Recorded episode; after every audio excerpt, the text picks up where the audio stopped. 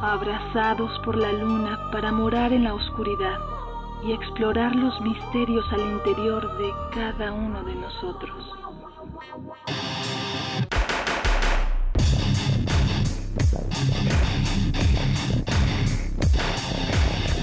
Carpe Noctem.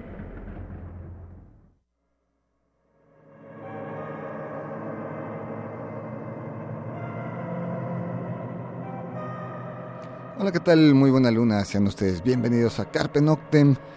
Pues ya es madrugada de viernes. Buena luna, es el Sinmiquisli por acá. Sanoni Blanco, eh, pues estrenando nuestro nuevo horario. aquí en- Nueva etapa. Nueva etapa. en- en Una la más. En la trayectoria de, de Carpe Noctem eh, dentro de la gran historia de Radio Universidad Nacional Autónoma de México. Eh, vamos saliendo de Resistencia Modulada, quienes les dejamos un fuerte abrazo a los compañeros y les deseamos buen camino a casa, que ellos ya emprenden este ya están empacando. ya están guardando sus cosas, ya van a casita, bueno, pues esperemos lleguen bien y nos vayan escuchando en el coche. Con la moto, porque creo que alguien anda en moto. Sí, exactamente.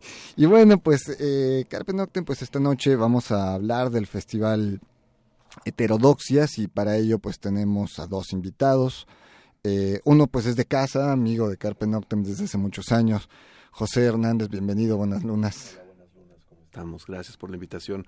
Otra vez. Otra vez, estabas, estuviste acá hace dos semanas. Hace dos semanas estuve acá. Hablando sí, de tu libro. Hablando Mira. del libro, sí, sí, sí. Y hoy vamos a ver un poquito de, de- de lo que tiene que ver tu libro y después nos vamos hacia el festival. Y por otro lado, pues tenemos a, a, ¿Alberto?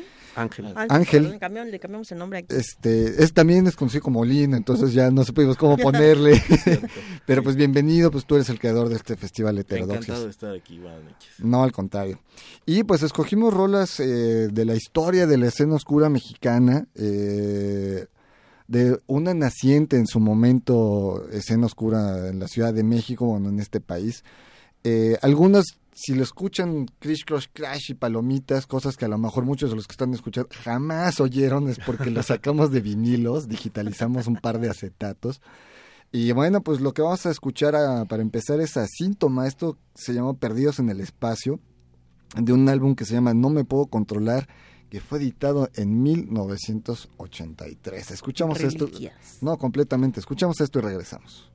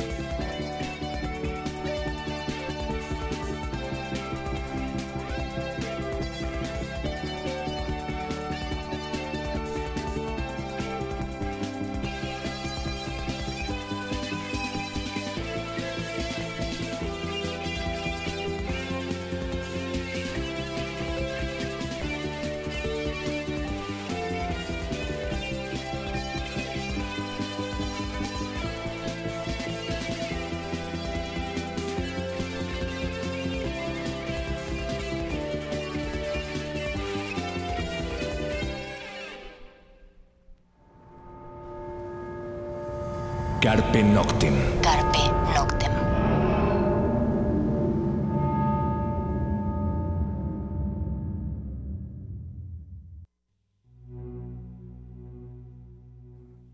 Bien, pues eso fue Síntoma, la canción Perdidos en el Espacio, de un álbum titulado No me puedo controlar de 1983. Pues definitivamente decías bien reliquias. Pues, ¿Cuántos años de este disco? 83, 93, 2003, 2013, o sea, más de 30 años. 33. 33 años de esta rola. ¿eh? Sí, como los helados. Exacto. Y No. regresa Danesa. Y regresa danesa, así como no. No, bueno. Y pues arrancamos el, el- el programa sobre este festival Heterodoxias, pero yo creo que incluso lo, lo hemos dicho muchas veces, para saber a dónde vamos hay que saber de dónde venimos. Entonces, Pues vámonos directo con maestro José para que nos hable un poco de la historia. Bueno, estábamos comentando antes de pasar, ¿no? Para acá un poco sobre eh, que hay una fecha por ahí establecida, ¿no? Como que ya todo el mundo ha agarrado, que es el 1994, ¿no? Eh, del nacimiento de una escena oscura, por así decirlo. en Pero En. México. en la Ciudad de México.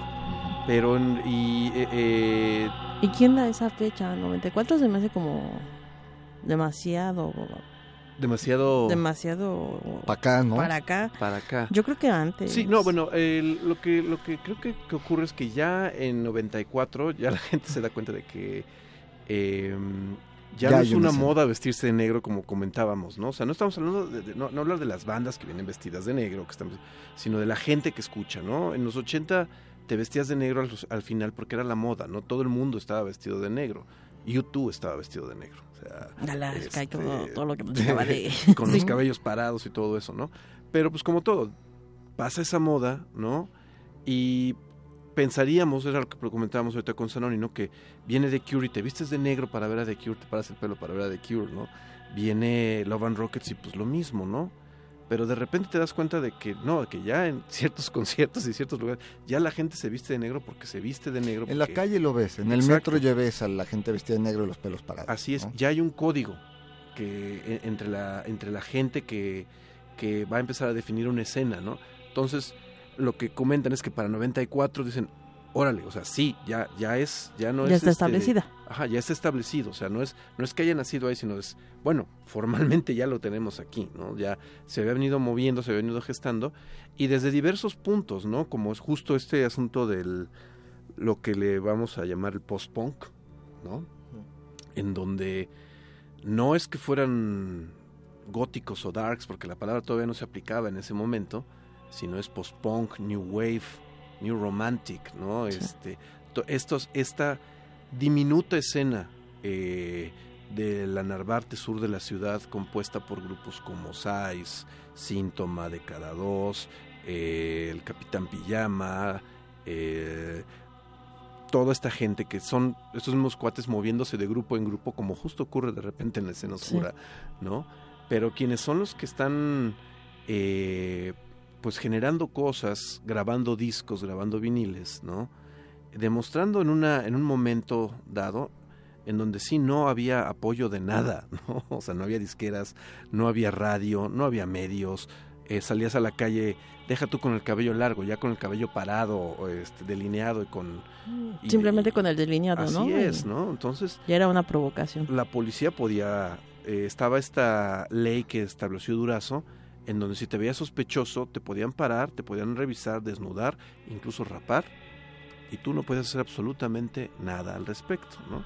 Entonces de repente cuando oyes compañeros eh, de generación músicos que dicen, es que las disqueras ya no apoyan, oye, mano, 10 años antes de nosotros, en serio, deja tú que Sí. no apoyaran, ¿no? O sea, no había, no, No nadie había, volteaba claro. para acá, y hubo quien sacó esto, ¿no? Entonces, este, es- esta línea que de repente va a desembocar justo estos grupos, quienes le, le van a seguir son las insólitas imágenes de Aurora, Ninot, eh, eh, las, las ánimas del cuarto oscuro, Sí. ¿no? Son los que van a retomar todo este asunto, al- alquimia, ¿no? Este, Casino Shanghai, ¿no? Eh, para después, finalmente, este, so- so- son esas inclemencias de, de- de- del, del cosmos y del destino, ¿no? Cosechas y otros, y otros son los que piscan, ¿no? Ellos, ellos cosechan y cinco años después, o u ocho años después, dependiendo cuando, de cuando estemos hablando de 80, 83, viene el boom del rock en español. Y son otros los que van a cosechar lo que ellos, lo que ellos sembraron, ¿no? Claro. Entonces, eh, pues es un poco hablar de esto, ¿no? En el, en el festival, ¿no? Y, y- y bueno, y, y- y- y como parte de, de este estudio de la escena, pues es también ver por dónde viene todo. No, nada más son, ellos no, no van a ser los únicos que van a estar trabajando, por supuesto. Está la gente de Cuapa, la gente de Satélite. como muchos claro, satélites, Exo. ¿no? Alrededor de la ciudad. Hay muchas ciudad. historias ahí alrededor, ¿no? Que de repente, pues, Hace rato platicamos antes de empezar el programa, o sea, se menciona mucho el clan, se menciona mucho la concepción de la luna, ya en los finales 80s, 90s, que son esta parte norte de la Ciudad de México, norte satélite. Sin embargo, las vírgenes que nunca fueron santas, la casa de las vírgenes, son bandas que son del norte, pero que son de la industrial, de la colonia industrial, que son de Lindavista, Lindavista Vallejo, Acueducto, eh, haciendo la contraposición a, a un Santa Sabina que viene de Coyoacán, a un- o sea, vamos, final de cuentas la música no tiene fronteras, si no, si no conoce países, pues menos conoce las regiones de una ciudad, aunque sea muy grande. Los como la Ciudad de barrios. México. Exacto, los ¿no? barrios, ¿no? Las delegaciones, obviamente, Así ¿no? es. El asunto es de, la convergencia y la convivencia de estas bandas, ¿no? Que hace que justamente la gente sí se mueva, ¿no? Había, vamos, aquel gran este intento que se hizo de la ola azteca, ¿no? Así es. hacía que, que, que alrededor del Estadio Azteca, en la base del Estadio Azteca, se pusieran cuatro escenarios de diferentes géneros, ¿no? El rockero, el grupero, el de mariachi, el de... Y llegaban las familias enteras y pues, se dividía, el hijo se iba al rock y la mamá se iba a ver, el- o sea, pero llegaba gente de, cualquier lado de Sí, la ciudad, ¿no? Sí, era, era el grupero, era el pop, el folclórico y el rockero. y el ¿no? rockero, ¿no? Pero eran unos galerones tremendos, ¿no? Entonces, Pues estaba planeado para tener sus 80 mil personas sin problema que es. estaban girando alrededor del estadio y que además de repente la gente se movía, eso era también interesante. era ¿no? muy interesante. Pero, vamos, a lo mejor Rocotitlán estaba un poco al sur o Rockstock estaba un tanto al norte, pero el antro sí estaba al sur. Así es. Como club, el antro estaba al sur y el Tropirock estaba completamente al norte, ¿no? Estaba en Aragón. Exacto. Y el público se movía. Sí. Así es. ¿no? De un lado para El. Rock 2000 que estaba este por el calzado de Guadalupe, no, por la villa, Por la bueno, villa, el PH que estaba enfrente del antro. el eh, antro, el, este, la Diabla que estaba, el- vamos. Estaba el danceterías y danzú, pues que son Y mucho antes, lo que decías, por ejemplo, el Hip 70, el Hip 70, la ¿no? Pérgola. Que, que en realidad es habría que hacerle toda una reseña a Hip 70 como foro y como, como tienda de discos. Como Sí. tienda de discos. Porque fue un Como promotora de difusión. Un foco de difusión tremendo en un momento en donde no había nada, ¿no? Sí. Super Sound, Super Sound. sea, en Polanco, a un lado tiene- del Ángela Peralta. Así es, ¿no? Este, eh, Yoko Quadrasonic, ¿no? O sea, uno pensaría de repente que los nombres van a permanecer, o sea, viviendo en lo inmediato cinco años después, y luego te vas dando cuenta que desaparecen, ¿no? O sea, Yoko siendo una de las disqueras más importantes al sur de la ciudad, es muy poca gente la que te la menciona ahora, frente a un Hip 70 o a un Super Sound, que ya cuenta con su documental. ¿no? Claro, Claro. o este Disco Sorba, ¿no? Discos Orba, ¿no? Ave sea- Discos, o sea, era, era, pues esto es, es toda una, un, un, un recuento, no solo de el rock mexicano o el rock de México, sino cómo México oye el rock. Claro, Claro. claro, no, no, porque hace ocho días estuvo aquí la Castañeda y hablábamos un poquito también de, de, de, de su historia. Y decíamos, bueno, ¿cómo ha cambiado el rock? Me dice, es que también la gente es la que ya cambió. La forma de escuchar. La forma de escuchar, el público ya cambió, ¿no? Y me acordé mucho de pues, cuando vinieron, fueron los 30 años del Tianguis del Chopo, que les decíamos, bueno, pues es que antes también vendían world music y vendían cosas de África y de la India y música árabe. No, es que la gente ya no la pide.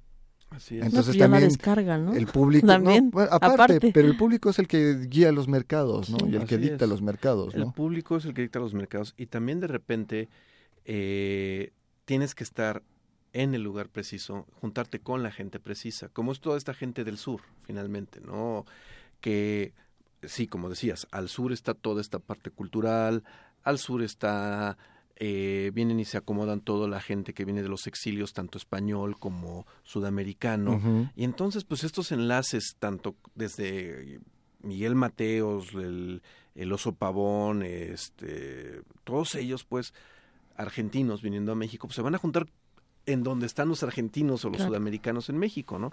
Que básicamente son los que cubren toda esta segunda etapa del rock mexicano, que son la gente que viene de las escuelas activas hacia el sur, ¿no? Claro. No es que sean mejores grupos, No. simplemente tuvieron la suerte de estar en donde están y de catapultarse, ¿no? Este cosechando lo que otros habían cosechado, pero, eh, sembrado, pero también este eh, había grupos en satélite, había grupos en toda la periferia y todo esto, pero pues resulta ser que, pues sí, el boom viene de Argentina y de España y la Claro. gente, los exilios están ubicados al sur. en. Exacto. Entonces, No, digo, por ahí tienes simplemente un juguete rabioso, ¿no? así es, ¿no? O sea, ¿no? O, o un ninot. O un que- que ninot, Es gente sí. de, que, que tienen cuestiones de exiliados, los, ¿no? los Miembros. españoles y los sudamericanos, justamente. Sí. ¿no? Y el caso de juguete, pues curioso, ¿no? Porque el bataco era el de, de origen español y el otro era de origen este argentino y uno Ujú. de origen, o sea, vamos, una fusión. Pero sí, es, es eso lo que sucede. Vamos a otra rola, vamos a escuchar este también cosas, insisto, este programa nos, este, si lo están grabando, porque van a escuchar cosas que no es muy normal.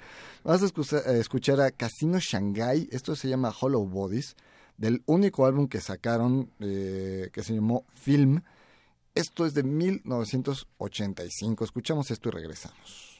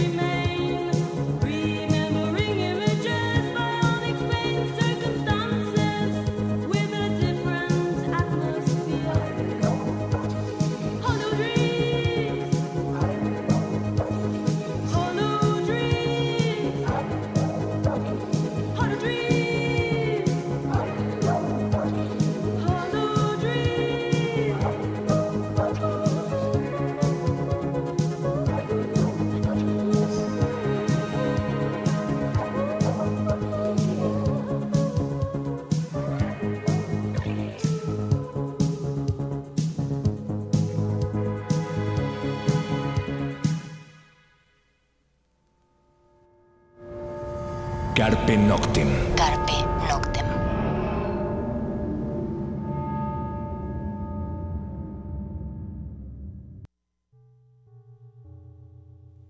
Bien, pues lo que escuchamos fue a Casino Shanghai, la canción Hollow Bodies del álbum Film de 1985. Y bueno, pues estamos platicando sobre este festival Heterodoxias. Y bueno, pues está con nosotros José y está con nosotros, ¿cómo te decimos? Ángel. Olin, ¿cómo quieres que te digamos? Olin para que Olin. Para que con no. los bajos fondos. El-. Exacto, como es conocido en los bajos barrios, dicen. No, y bueno, pues de entrada les recordamos que en esta nueva etapa de Carpe Noctem no solo inicia a las 12 de la noche, sino que regresa al horario de 60 minutos que tuvimos casi 10 años. ¿no? Eh, entonces estaremos toda una hora a partir Con de las ustedes. 0 horas, pues del viernes, aunque sean las 12 de la noche, son las 0 horas del viernes realmente. Sí. Y, y bueno, pues rápido un saludo a Mario del Río que nos está escuchando hasta ahorita anda en Ecuador, nos está escuchando allá. Eh, tenemos este, algunas otras cosas a, a Rogelio, a Sara Cárdenas y bueno, los que nos quieran dejar comentarios acá en el en el Facebook, que ya saben que es este Carpe Noctem Radio, o sea, Facebook diagonal.com diagonal Carpe Noctem Radio, lo que nos quieran comentar, pues acá estamos.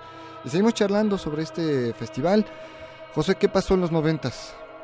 Pues pasa en los noventas que just, eh, pues abandonamos, ¿no? Toda esta, esta moda ya del, de vestirnos todos de negro, ¿no? Empiezan a, hacer- a ver más cosas, vienen dos momentos importantes para el asunto, para la perspectiva multicultural, que es justo eh, los 500, se cum- se cumplen 500 años de la llegada de Colón, ¿no?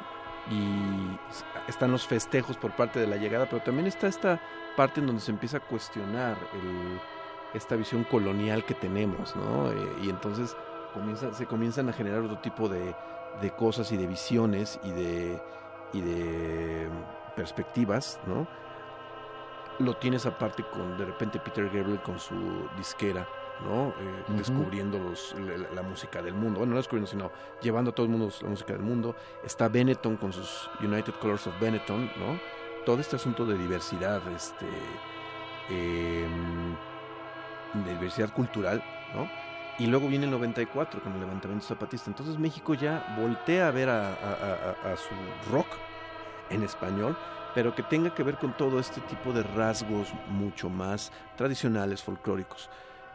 La escena entonces, lo que son los oscuros se despegan de este mainstream y empieza a generarse esta escena oscura, ¿no? Está, eh, afortunadamente tenemos gente como eh, Arturo Saucedo, Carlos de la Peña, que empiezan a traer bandas, no bandas mainstream, ¿no? Sino bandas... eh, eh, Pues de todo un poco, porque Arturo Saucedo trajo a Cymox. Claro, pero... y pero dentro de la escena oscura, pues sí era mainstream. Claro, ¿no? pero Tan es que así es que llena el, este, el, el Salón México. el Salón México. ¿no? Pero, digo, y trae, y trae a Love and Rockets, ¿no? Claro. Pero también trae In the Nursery, también traen este a, a Love Down- Downward Spirals, o sea, todo ese tipo de cuestiones y se abren los foritos del, del centro, ¿no? Eh, de repente Carlos de la Peña trae a The Gathering, Nightwish, a Jean Love Isabel. Aunque había venido, ¿No? lo que hablábamos hace rato, el que todo el mundo se acuerda, que está en la memoria de todos, el- el- este festival con el clan La Concepción de la Luna y The Last Dance, todavía con su baterista de origen mexicano, ¿no? Que, que en paz descanse. Eh, y el que, que se hace ahí por el Monumento de la Revolución, o sea, yo me acuerdo perfectamente, y eso habrá sido 92, 92. ¿no? Y bueno, y estamos las bandas que somos como parte de Rocotitlán, que son la Concepción de la Luna, el Clan, Hueco, tocando para el rock mexicano, que es el chile carne y mole, o sea, con la Sí. Lupita, con este la Cuca, La etcétera. Y de repente te das cuenta de que ya es justo de que en esta escena ya hay grupos que surgen de esta escena como son Maldoror, Las como es Danzas. las danzas, Triste eh, Macrina. Triste Macrina, Tan Eterna, Valeria, ¿no? Eh, Veneno para las Hadas, ¿no? Y, y que traen otro, otro, ya no es la, no, no, ellos no hacen canciones de repente, ellos hacen estas piezas musicales largas y demás, entonces cuando llegamos decimos, te cae que la gente oye, o sea, ¿a qué vamos a empezar a cantar, mano? No, pues así va la, así va, así va la, Así va la rola. así va la rola. Entonces, pues sacados de onda, y pues nos pasamos a este lado, ¿no? A, a- a- a- a, pues a estar dentro de este dentro de esta escena, porque era muy curioso, ¿no? Cuando llegaba a venir Human Drama o llegaban a venir cualquier grupo, de repente el único grupo que abría esos conciertos era la Divina Comedia. También jugaba en Rocotitlán. Y entonces de repente gente decía, mira, ahorita va, le va a dar las gracias a tal chica que es la que les hace las letras y va a ser, va. O sea, ya se sabía en el guion de que no había, este, o no que no hubiese, sino pues no, no había una aproximación, no, no había este, esta, esta red instalada en los 90. Ya hacia final de los Estaba en 90. construcción. Estaba en construcción. O sea, lo que platicamos, que alguna vez alguien dijo, uno de esos primeros toquines oscuros en la Ciudad de México, pues fue un concierto que además ni se hizo porque se fue la luz y Mm. un relajo, que era este Los Olvidados, que fue tu banda previa. La primera ¿no? previa, sí, de, de hueco. con este con el cuerpo de Cristina que si bien no era una banda darky darky tampoco era una banda de pop aunque tuviera un Exacto. par de rolas dos nada más de 30 que tenían ese concierto se iba a hacer en el Foro Isabelino y lo producía un tal Sanoni Blanco, ¿no? Así es. Y ahí fue donde nos conocimos. Bueno, nos conocimos poco antes, pero vamos, ahí, ahí, ahí hablamos de una amistad desde ese entonces, ¿no? Y curiosamente, bueno, la UNAM tenía que ver porque el Foro Isabelino era de la UNAM, ¿no? Entonces, eh, estaba en construcción. Ni yo tenía la idea de, de- de hacer algo por la escena oscura. No, ni, ni tú, Nadie, ni, yo. ni el cuerpo de Cristina. Ni o sea, no. Fernando Rivera Calderón, que es- era el vocalista del cuerpo de Cristina, Exacto. ¿no? O sea, Exacto, que, que hoy está en monocordio, ¿no? monocordio, Na- ¿no? Nada que ver con, con, con, eso, ¿no? nada que ver, ¿no? Con los inicios. Exacto, ¿no? Entonces, va- vamos, o sea, si hablamos de bandas, hay una infinidad que, que ya estarán editadas en tu libro, estarán mencionadas en tu libro, justamente, ¿no? Que, además este festival y esta mesa cae para ti como anillo al dedo, porque... Así es. Y para la gente, pues la invitación a que vayan a escuchar la charla, porque José tiene ahorita información de primera mano de mucha gente que ha entrevistado y la tiene muy fresca. Por eso también los dejamos, háblale, tú habla. ¿No? Y, y, eh, y- y bueno, pues eso es lo que sucede en los noventas con escena oscura en la Ciudad de. México, ¿no? Y al final, bueno, ya 16 años después, ¿no? Eh, en estas sesiones de repente, y- o, lo que hemos comentado, ¿no? Eh, hay mucha gente que dice, bueno, la, la, la escena es muy endogámica, se queda encerrada y demás, pero a la hora de hacer las cuentas, Anonid, pues bueno, ustedes están aquí en Radio UNAM, ¿no? Eh, Arturo Saucedo está en el Senado de la República haciendo la primera eh, iniciativa de ley cultural para la Ciudad de México, ¿no? Tenemos todo ese tipo de cosas, ten- tenemos a Edna Campos, justo ahorita, que es esta chica que lleva 16 años haciendo el Festival Macabro, Macabro. Claro. ¿no? Este, y está ocurriendo toda esta, sema- todo- todo- toda esta semana. Y pues bueno, o sea, ahí va, ¿no? Ahí va y el asunto es no quedarse en el nicho, sino salir y, y- y- y explotarlo, ¿no?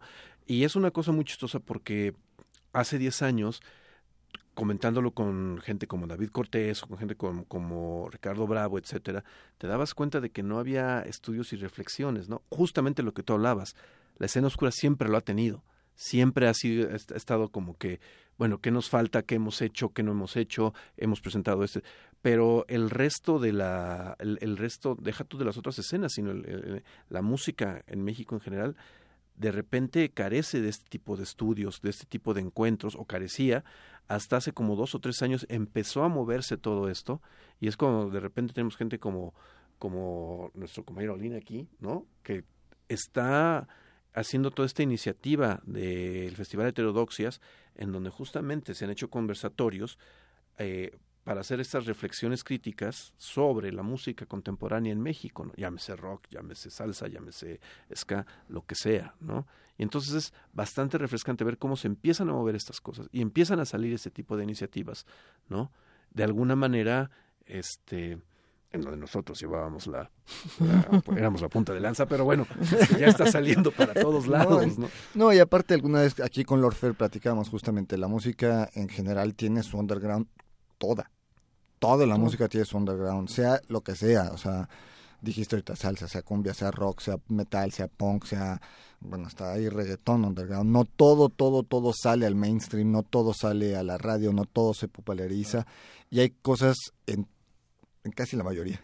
el reggaetón, Bueno, ¿no? digo, Digo, tienen, hay cosas de mucha valía, ¿no? Así es. eh, eh, eh, véanlo así, ¿no? O sea, Exacto. la gente es, cuando hablan de mainstream, ¿no? Es 40 principales. Están hablando de 40 propuestas de 400 mil propuestas que hay por ahí. Aunque ha habido pues. sus colados, ¿no? Por ejemplo, Sober de España, que es esta gran banda de metal muy al estilo Tool, llegó a posicionarse a los 40 principales de España, ¿no? Y estar en cuarto, tercer, sexto lugar con La Nube y con un par de rolas. Claro, el público español sí es más rockero, o sea, la movida Claro. madrileña Claro. no fue de a gratis, venía de otras cosas y dejó una gran este, escuela que, que más allá de Operación Triunfo y demás, sigue ahí, ¿no? Y, aparte muy metalera, ¿no? Bandas como Barón Rojo, Ángeles, este, Ángeles del Infierno, Obús, sí, sí. Panzer, bla, bla, bla, bla. O sea, una gran historia de metal español que hizo que Sober se posicionara ahí, ¿no? Pero que es interesante eh, ver cómo, por ejemplo, Discos Intolerancia ha logrado meter a ciertas bandas a un Vive Latino. Tú lo viviste con Hueco. Jaime, bueno, el clan lo vivió, poder tocar un Vive Latino. Lo más reciente, Hercebet, hace un año, en el Vive Latino el año pasado, logran entrar. Y además todas las bandas con muy buena respuesta, ¿no? Así es. al grado que, que, que, que logran algunas bandas como este apocalípticas ser invitados. Vamos, ahí Clausen tiene que- mucho que ver Claro. y eso hay que aplaudírselo a ella, lograr que esas bandas del extranjero puedan entrar a este tipo de festivales en México, ya que el Vive se está abriendo, que está dejando de ser latino y se está abriendo. Bueno, entonces que se abra otra vez, pero que se abra bien para todos, ¿no? Exacto. ¿no? Y aunque vengan bandas, obviamente que con nombre, porque también el festival es caro y necesita tener 80 mil personas adentro, eh, pero que se abra, ¿no? Que entre un Nightwish o que entre, no sé, alguien. Que haya ¿no? variedad. Que haya variedad y que haya para todos los gustos, como fue Hocico, porque yo tengo muy, recuerdo mucho la vez que tocó Hocico, que en el escenario principal a cierta hora estaban tocando los Caligaris, una banda de ska argentina, y de repente pasa el gusanito, ¿no? Así de monitos vestidos de negro con playeras de hocico, tomados de la cintura y saltando así, eh, eh, eh, eh. Bien, llegaron temprano, se fueron a divertir, Exacto. y a cierta hora estaban esperando a su banda para aplaudir y apoyar a su banda y, y ser parte de las 8 o 9 mil personas que tuvo Zico al mismo tiempo que Café Tacuba estaba en el escenario principal. es. Entonces, vamos, ¿no? Vamos a otra rola para empezar a hablar del festival porque Olin no ha hablado Está muy callado. y que, que nos invite y que nos cuente todo esto. Vamos a escuchar, yo creo que una de las bandas más mencionadas en la historia de la escena oscura es Size. Esto se llama Gogo Girl, esto pertenece al álbum Size del 91.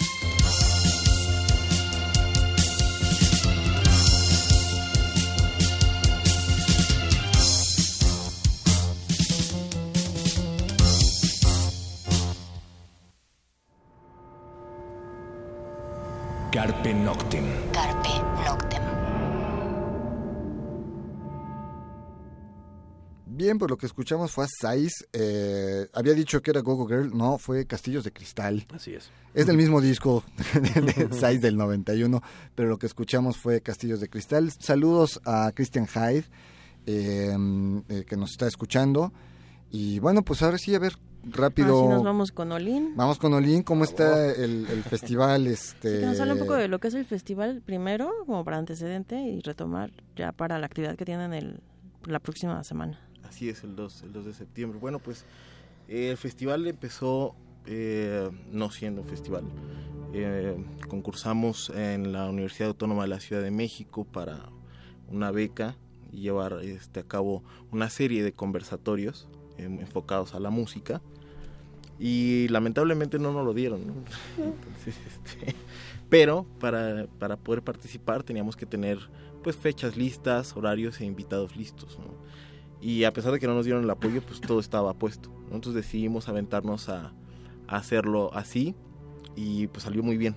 En la primera edición precisamente tuvimos a, a José y, bueno, eh, pasó un año, eh, se documentó, se escribió eh, lo, dicho, hablamos acerca sobre la, identidad y el papel que juega la música en los jóvenes en la Ciudad de México, ¿no? en algunas, algunos casos de, pues de violencia, de exclusión, de censura, fue lo, lo primero que tratamos. Y ya, ahí se quedó, realmente no, no teníamos pensado que siguiera, hasta que pues, eh, más gente se empezó a sumar, más gente le pareció atractivo lo que se hizo y vimos que había mucho más personas que estaban interesadas en los temas, tanto como público y audiencia, como investigadores, periodistas y músicos, ¿no? que les pareció atractivo y vimos que daba para pues, seguir haciendo eh, ediciones. ¿no? Entonces este año ya lo hicimos bajo el formato de, este nombre, de Heterodoxias, y pues han pasado, eh, yo, yo creo que músicos, investigadores y periodistas bastante importantes de, la, de la Ciudad de México por, por estas mesas, ¿no? Entonces lo que nosotros tratamos de hacer es como eh, acercar muchas veces lo que vemos en medios especializados, ¿no? O en grupos tan clavados acerca de una escena o, o sobre algún tema en especial, pues acercarlos al público eh, para que puedan interactuar de, de tú a tú y poder, poder este, pues, tenerlos de frente y preguntarles y construir una audiencia mucho más crítica, mucho más reflexiva, mucho más abierta.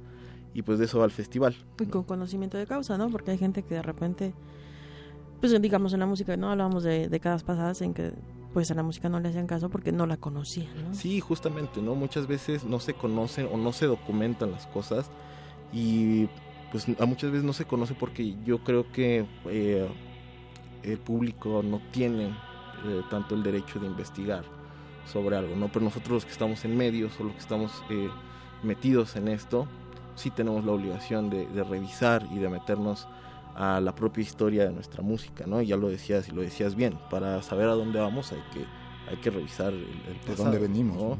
Y no en esta cuestión de idealizar el pasado, No, no, no. sino de revisarlo y Es que documentarlo. son los cimientos, ¿no? Además, algo que, que, que no había pasado en México a comparación de la escena española, no estaba documentada la historia en muchas cosas. Como decía esta, ah, la esposa de Alberto Chimal, esta Raquel Raquel Castro. Raquel Castro, ¿no? Decía, no es Saludos. posible, a quienes les mandamos saludos, no es posible que en ningún libro se mencione eh, el tianguis del Chopo. Así es. O sea, ¿qué pasó? O sea, tienen treinta y tantos años ahí. O sea, todos en algún momento hemos ido a comprar al Chopo o simplemente a conocer el tianguis del Chopo. O sea, ¿cómo que no se menciona? ¿no? Claro. Entonces, la escena mexicana de repente no se mencionó a sí misma, no, no hubo libros de investigación donde se hablara. Programas de televisión sí, Canal 22 obviamente tuvo, Canal 11 tuvo, eh, TV UNAM tuvo, o sea, pero son mencionados, o sea, de repente y ahí quedó, ¿no? O sea, libros, bueno, creo que ya están empezando a salir y ojalá sigan saliendo más para, para enriquecernos y que en un futuro podamos tener una base sólida de decir bibliografía de mi trabajo de tesis, ¿no? No fusilada, este, bibliografía, tal, tal libro de Daniel de la Fuente, de José Hernández, de Raquel Castro, de Macarena Muñoz, también está contigo en el libro, ¿verdad? Sí, entonces, sí. bueno, ya le, iba- ya le iba a aventar que una Macarena a tu libro, no, ya, ya está. bien Saludos eso, ¿no? también por ahí a ¿No? Macarena. Y este Y bueno, pues este, vamos a otra rola para que nos dé chance de, de- de- de invitar bien a la gente. Y tenemos un saludo muy especial a Lu Ya hasta Beijing. Órale. Un saludo a ella Saludos. fuerte. Buenos días. Este, ¿no? buena- buenos días, allá sí son, Pues van, a, van a dar las 2 de la tarde. Buenas dos de la tardes. tarde. Buenas tardes. Sí, Buenas tardes. Sí, ¿no? De este, ¿de qué fecha? ella va a ser, ella no es 26 y es 27, ¿no? No sé. bueno, este, saludos, buenas tardes, este, Beijing. Vamos a escuchar este... Hola, para evitar los Exactamente, ¿no? problemas. Eh, vamos a escuchar a Década 2, esto es Alfabeto, la versión de 1988 de un EP que se llamó así Alfabeto, y bueno, obviamente salió en el 88. Esta versión, había una versión del 85, si no mal recuerdo, de esta rola.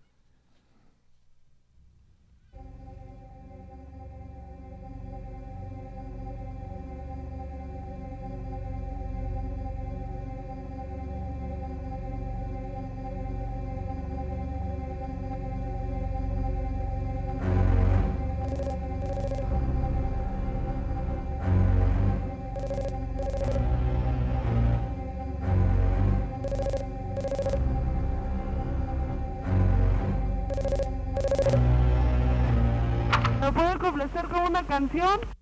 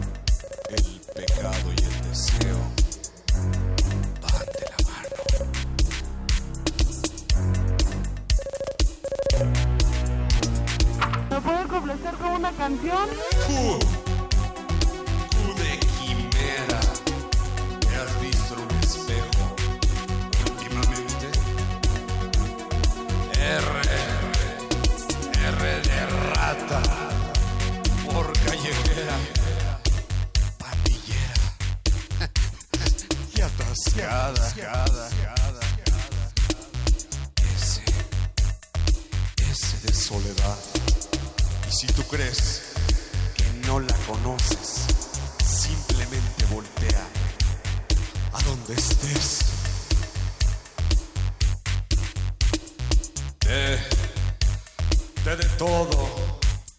No hay que ser abusivos con la vida. Uh, uh, uh, de uña, de uña, el básico, el básico de defensa. Ve, ve, ve de vino, vino, nada con exceso, todo con medida. Y, y de yo, y yo pecador, pecador, me confieso, confieso. Z, Z, Z por favor, por favor, ten, ten, mucho cuidado.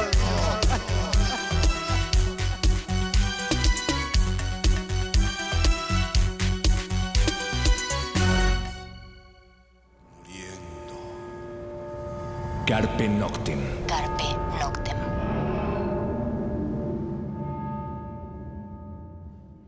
Bien, eso fue década 2, la canción Alfabeto, versión 1988 de este EP Alfabeto que saliera en 1988. El tiempo se nos está yendo. Eh, rápido, ¿dónde, cuándo, a qué hora es este Festival Heterodoxias? Pues es, es el próximo viernes 2 de septiembre a las 7.30 de la noche en la Terraza Monstruos. Esto está en la calle de Revilla Gijedo, número 96. Y pues ahí los esperamos. Tenemos a José en la mesa, tenemos a buen Alex Eisenring y tenemos a Cristian Silis, ¿no? Entonces, este, pues la mesa está bastante completa. Y, uh, ¿Va a ser sobre post-punk?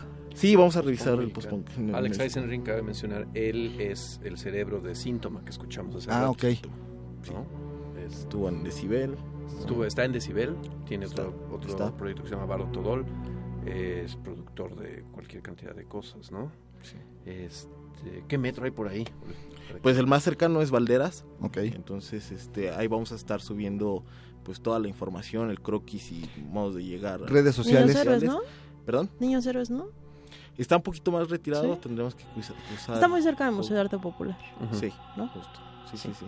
Este, Heterodoxias Festival, así en Facebook y en Twitter, así nos pueden encontrar. Y pues ahí estaremos subiendo toda la información, estamos subiendo todas las semblanzas para que pues lleguen bien empapados. Si aún no, que seguramente ya los tienen más que ubicados a nuestros, a nuestros invitados, pero bueno, y ahí, ahí, ahí, ahí está toda la información. Bien, pues ya saben, este, esto es la próxima de este fin de semana al otro, así que planeenlo con tiempo, asistan, porque todas estas cosas, Pues- es el viernes, ¿no? El Viernes viernes se abren las puertas a las 7 de la noche. Entonces, eh, pues lo importante es la asistencia. ¿Tiene un costo la entrada? Sí, es un apoyo eh, para es de 30 pesos. Ok, es nada. Y este, pues va a haber un show, eh, una musicalización, unas proyecciones y va, también va a tocar una chica que se llama Monclova. Entonces está bastante completo. Bien, pues el tiempo se nos fue. Muchísimas gracias por la visita, Muchísimas gracias por la invitación. ¿no? Y pues ya nos vamos, Y por acá anduvimos. Felicidades por el nuevo horario, por la hora. Gracias. No, pues ustedes son nuestros contrario, padrinos. Es- Y es, Hay, es, que, un- hay que invitar algo. Sí. Ya- Ya veremos cómo, cómo después vamos y festejando. es algo que la, que, que la audiencia pedía. Los- Que regresáramos a la hora que... Los 60 minutos. Y bueno, pues lo, aquí estaremos cada semana y pues nos vamos. Buena luna, Celsin Miquisli. Sanón y Blanco. Y pues quédense aquí en Radio Universidad Nacional Autónoma de México. Ya saben, nos escuchamos la próxima semana. Mientras tanto, cuídense donde quiera que estén. Los dejamos con una última rola. Esto es LLT, los legendarios tlaconetes. Esto se llama Subcansar del álbum Relatos del Futuro. Ya más para acá, pues para cerrar justamente 1996. Con DJ Clank.